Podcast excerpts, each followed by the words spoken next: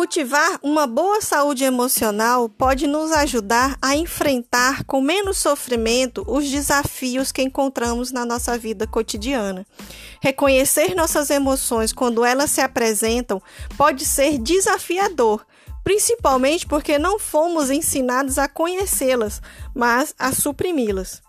Quando começamos a olhar diretamente para como nos sentimos, ganhamos a oportunidade de escolher o que fazer com isso.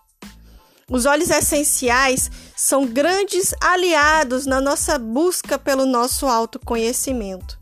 Aqui vocês encontrarão vários episódios que te ajudarão a entender sobre um pouquinho da aromaterapia e a saúde emocional. Vamos lá?